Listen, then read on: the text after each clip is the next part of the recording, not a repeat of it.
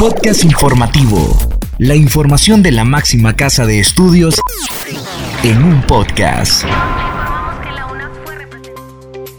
Bienvenidos a este espacio de divulgación de la Universidad Nacional Autónoma de Honduras. Les saluda Katherine Ramírez. En esta edición le informamos sobre la Facultad de Ingeniería y la Cooperación Alemana que estrechan lazos de colaboración. Consejo de Educación Superior abre espacios de diálogo con el servicio civil en referencia a la crisis de los técnicos universitarios. UNA desarrolló simposio de regulación de calidad e inocuidad de alimentos. Química y Farmacia sede de las Olimpiadas Nacionales de Química 2023. Iniciamos con con Esdras Díaz, quien nos informa sobre la Semana de la Carrera de Física 2023 que desarrolló la Asociación de Estudiantes Hondureños de Física.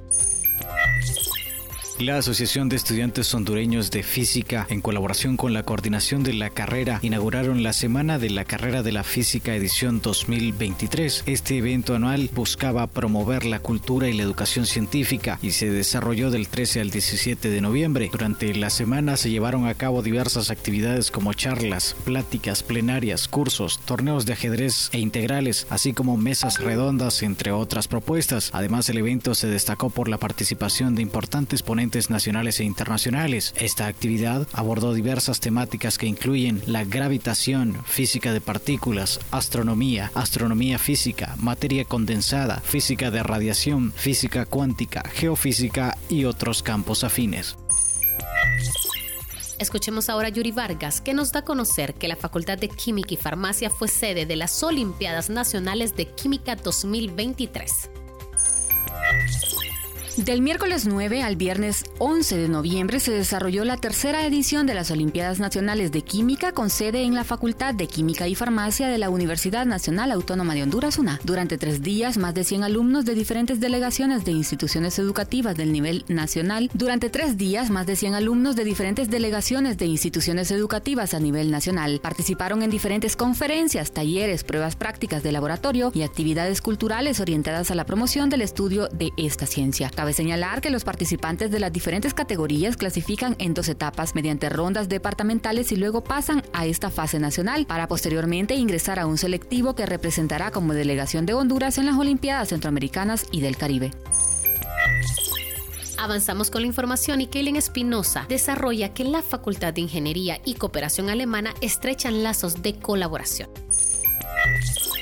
La Facultad de Ingeniería de la Universidad Nacional Autónoma de Honduras estrechó lazos con la cooperación alemana mediante la impartición de tres ediciones de un diplomado que se ha enfocado en la temática concerniente a la administración de sistemas termosolares. También están trabajando conjuntamente en el impulso de nuevos proyectos que beneficiarán a la comunidad universitaria, informó Eduardo Gross, decano de esta facultad. De las tres ediciones señaladas, dos se impartieron en Tegucigalpa y una edición en San Pedro Sula. Las mismas fueron dadas por docentes con experiencia internacional, lo cual permitió formar a profesionales con habilidades únicas en el país. Para las autoridades universitarias es fundamental seguir fortaleciendo la educación superior a través de estas alianzas y enriquecer a los profesionales de la alma mater. Solo para ejemplificar, en estas tres ediciones del referido programa, más del 40% de los graduados provienen de la UNA, entre ellos participaron docentes, profesionales de servicios generales e infraestructura. Por otra parte, Dayana Salazar amplía los datos sobre el diálogo que entre el Consejo de Educación Superior y el Servicio Civil en referencia a la crisis de los técnicos universitarios.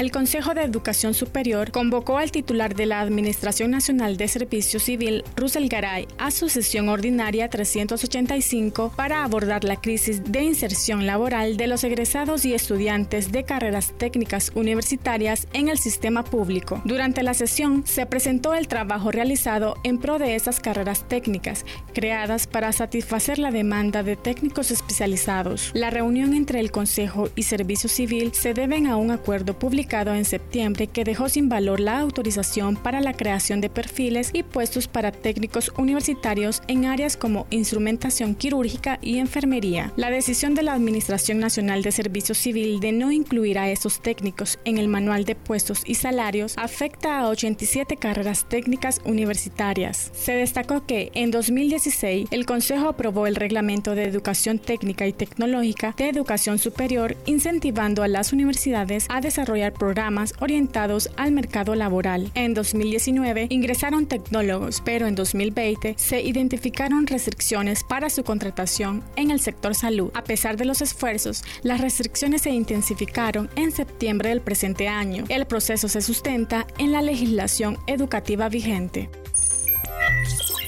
Llegamos al final de este podcast con Dimer Barahona sobre el desarrollo del Simposio de Regulación de Calidad e Inocuidad de los Alimentos.